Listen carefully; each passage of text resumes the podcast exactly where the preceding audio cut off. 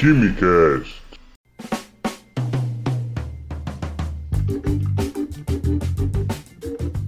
Alô, gênios! Aqui é o Químico Cômico e sejam muito bem-vindos a mais um Quimicast. E aqui pedindo perdão logo de início, porque eventualmente vocês vão poder ouvir um barulho de chuva ao fundo, mas se vocês ouvirem é porque o trabalho da edição foi uma droga, e se vocês não ouvirem é porque o trabalho da edição foi ótimo, falou? Uma pergunta aqui para vocês. Vocês acham o quê? Que a vida imita a arte ou a arte imita a vida? Porque tem gente por aí que anda confundindo um pouco as bolas e querendo viver uma realidade de seriados americanos. No nosso caso, qual é a série que vem à nossa cabeça quando o assunto é química? Isso mesmo, Breaking Bad, a química do mal muito mal traduzida para o Brasil, que é uma série de sucesso em que nove em cada dez químicos assistiu é, um detalhe que essa informação estatística contém ironia, abraços comerciais de odontologias e tudo mais. Enfim, ela foi exibida originalmente entre 2008 e 2013, composta por cinco temporadas e 62 episódios. O enredo traz como protagonista um professor de química frustrado por dar aulas para uma turma de ensino médio, se sentindo desperdiçado por seu vasto conhecimento na área e pelos alunos não estarem dando a mínima para a aula. Walter White, que é interpretado pelo ator Brian Cranston, ele se vê diante de uma grave crise ao descobrir um câncer de pulmão, enquanto precisa cuidar do filho com paralisia cerebral e de sua esposa grávida, tudo isso com seu modesto salário de professor. Ele então decide usar suas habilidades para produzir metanfetaminas e ganhar dinheiro para bancar o próprio tratamento e dar uma melhor condição para a família. A trama ela fez um sucesso internacional e é vencedor de 16 prêmios Emmy. Antes aqui um adendo, porque já tivemos problemas uma vez quando postamos no Facebook até uma matéria sobre um engenheiro químico que produzia metanfetaminas, que inclusive a gente vai comentar aqui. Neste caso, a pessoa é, achou um absurdo compartilhar esse tipo de notícia, que a gente estava fazendo algum tipo de apologia, e estava sendo conivente com aquilo. Para deixar aqui claro, não há nenhum tipo de apologia esse tipo de atividade. Não temos conivência com atividade antiética, atividade fora fora do nosso juramento e atividade ilícita. Passando desse ponto, temos que esses casos aconteceram nos Estados Unidos, no estado do Arkansas, no sul dos Estados Unidos, para ser mais preciso. Eles prenderam dois professores de química acusados de produzir metanfetamina. Isso aconteceu no início do mês de novembro desse ano. Bradley Holland, de 40 anos, e Terry Batman, de 45, foram detidos no dia 8 de novembro após uma investigação iniciada pela polícia da universidade. Um odor químico indeterminado motivou no dia 8 de outubro o fechamento do prédio da Universidade Estadual de Henderson. As primeiras análises mostraram em laboratório altos níveis de cloreto de benzila, uma substância que pode ser utilizada para produzir a metanfetamina. Bem, o prédio ele permaneceu fechado até o dia 29 de outubro, enquanto os trabalhos de limpeza eram realizados. Como medida preventiva, os dois professores adjuntos de Química foram afastados de suas posições. Gozada é que, em um perfil publicado no jornal da universidade, um dos professores se declarou fã da série. Ele diz, entre aspas, é, é muito correta do ponto de vista científico e permitiu que uma nova geração muito jovem se interessasse por química. Fecha aspas. Por um lado, ele está certo. Entretanto, não convém você a desenvolver o mesmo tipo de trabalho que foi feito na série, certo? Aquilo ali é obra de ficção, qualquer semelhança com a realidade, uma mera coincidência. Enfim, é, o outro professor também disse no jornal da escola, abre aspas, é uma publicidade formidável para a disciplina. Ele intitulou, inclusive, é, essa sua coluna em que ele fez essa citação, né? Falando que é uma publicidade formidável para química. Ele se auto-intitulou O Heisenberg de Henderson. Ah, não. Deram muita bandeira, né? O link para acompanhar, ler mais sobre a notícia vai estar tá na nossa descrição.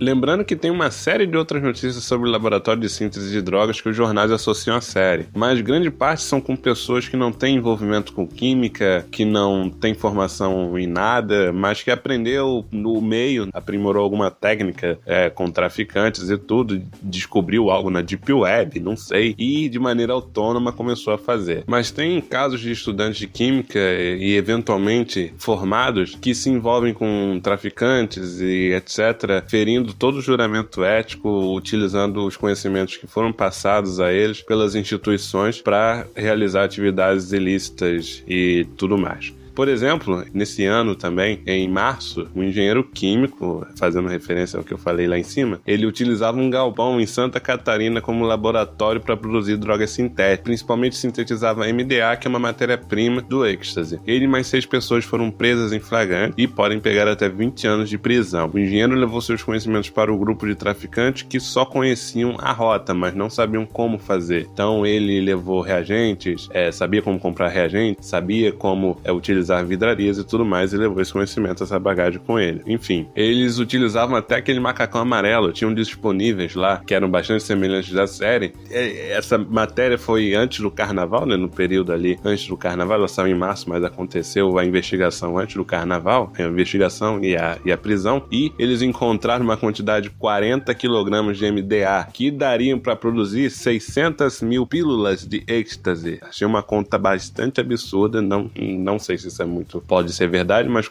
talvez, talvez sim. É, isso foi até matéria do, do Fantástico, vai ter link aqui na descrição também. E andando um pouquinho mais atrás, há um ano atrás, em novembro, teve também um caso de um universitário que foi preso. É, um universitário, um estudante de química de 30 anos, que ele estava no nono período da Universidade Federal de Minas Gerais, a UFMG, ele foi preso porque ele turbinava as drogas, por assim dizer, e vendia num menu na internet. Ele foi acusado de produzir substâncias com maior poder alucinógeno, por isso ele turbinava. Né? Ele oferecia na internet um cardápio diversificado que tinha maconha a 75 reais ao grama, 25 vezes mais cara que a droga considerada comercial e vendida em aglomerados, segundo os policiais que atuam na área do narcotráfico. Enfim, ele fazia algumas alterações de acordo com a necessidade dos clientes, combinando fórmulas de acordo com a vontade do usuário. Ah, eu quero ficar doidão de um jeito, eu quero apagar. Ele sabia a substância que era responsável responsável pro cara ficar vendo unicórnio e arco-íris e não sei o que, e fazia na droga.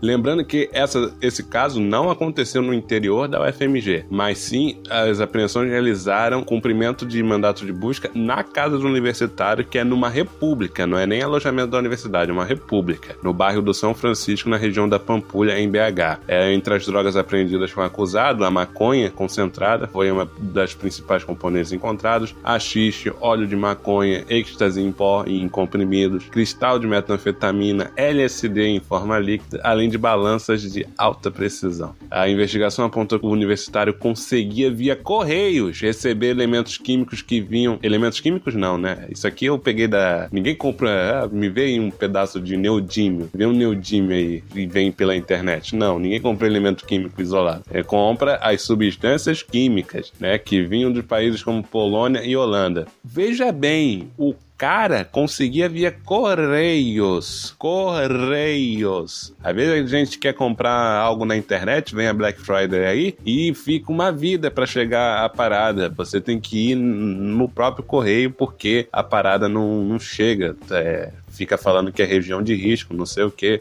Enfim, aí você tem que ir na, na agência apanhar a parada, às vezes a parada já voltou para a loja de novo e você fica a, a, ver navios. É complicado, mas a droga tava chegando, a droga não, mas as substâncias estavam chegando, né? Ba bacana, não tinha ninguém para barrar, né? Enfim.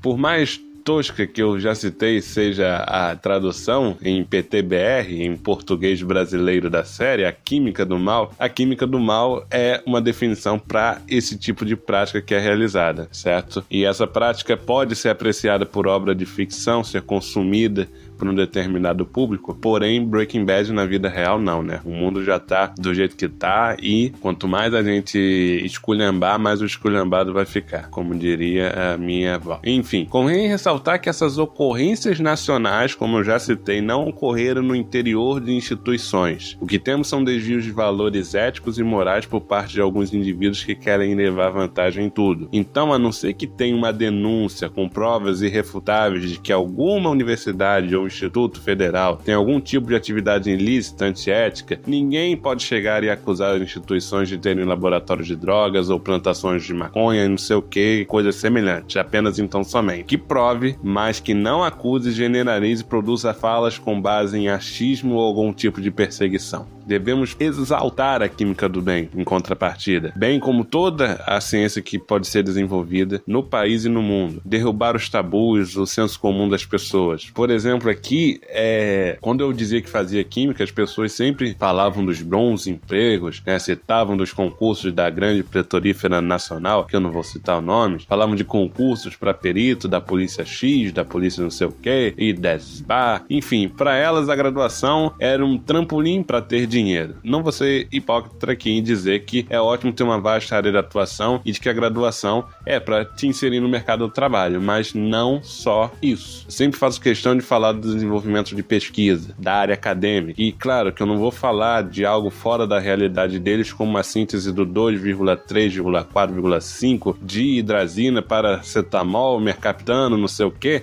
que, primeiro, que essa molécula não existe, eu criei agora, e que são coisas fora da realidade de pessoas comuns. Eu cito coisas, às vezes, fora das atribuições do químico, mas só para ilustrar, é, eu comento sobre pesquisas de vacinas e doenças por parte das instituições, como a Fiocruz aqui no Rio, da determinação de nutrientes em leites infantis comerciais, para ver se uma base dos nutrientes está sendo, assim como está sendo informada na embalagem e tudo mais, para ver se a assimilação dos nutrientes, a especiação dos elementos ali presentes. E mais recentemente, se formos parar para pensar na questão do óleo no litoral, dos estudos da identificação, da localização de onde veio aquele óleo, por mais demorado que esteja sendo, certo? Da reciclagem de pilhas e baterias por parte de ataque químico e tudo mais, enfim, deixando claro que se não fosse pesquisa científica e desenvolvimento tecnológico, eles hoje não teriam WhatsApp, não teriam TV de 4, 5, 6K, sei lá o que, que mais K que vai ter aí, é, não teria foto instantânea, teria que ainda estar tá revelando, se bobear nem revelando. Agora um pessoal dos anos 2000 que ouve o programa não vai detect... não vai saber o que eu tô falando. Mas enfim, máquina de filme que você tinha que tirar a foto aqui, 12 fotos, e você tinha que ir num, num lugarzinho, entregar uma fita assim preta que não podia entrar em contato com a luz para isso tudo era tecnologia. Aí você ia lá, a pessoa revelava a foto, você depois pegava a foto impressa e o filme e tinha lá para você ver a foto, você falando, nossa, saiu uma bosta nessa foto, não podia vir na hora. Então, você não ia ter foto instantânea, não ia ter foto para ver um ou dois dias depois, não ia ter nada. Então, é, tudo que chega na sua mão hoje começou em pesquisa em desenvolvimento lá atrás. Então, se a gente fizer a nossa parte de tentar plantar a nossa semente combatendo o senso comum, poderemos ter o nosso trabalho mais reconhecido e as pessoas terão uma visão menos equivocada das coisas que a gente desenvolve e acreditariam menos em, em fake news, em vacina que produz autismo, em terra plana e o cacete a quatro. A gente se exaltou aqui um pouco, mas a mensagem eu espero que tenha passado. Fora a química do mal, vamos mostrar ao povo o que é a química do bem, tá bom? Com esse recado, a gente fica por aqui. Eu espero que vocês tenham gostado do episódio. Nada, por mais que a bolsa atrase, por mais que o governo corte bolsas, não se sucumba ao ato de produzir qualquer coisa ilícita, tá bom? Não, tá? Foge. Grande abraço para vocês e fiquem bem.